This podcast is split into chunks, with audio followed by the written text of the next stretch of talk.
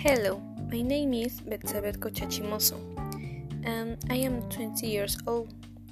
I am a student. I love to visit new places, and I like to go to work.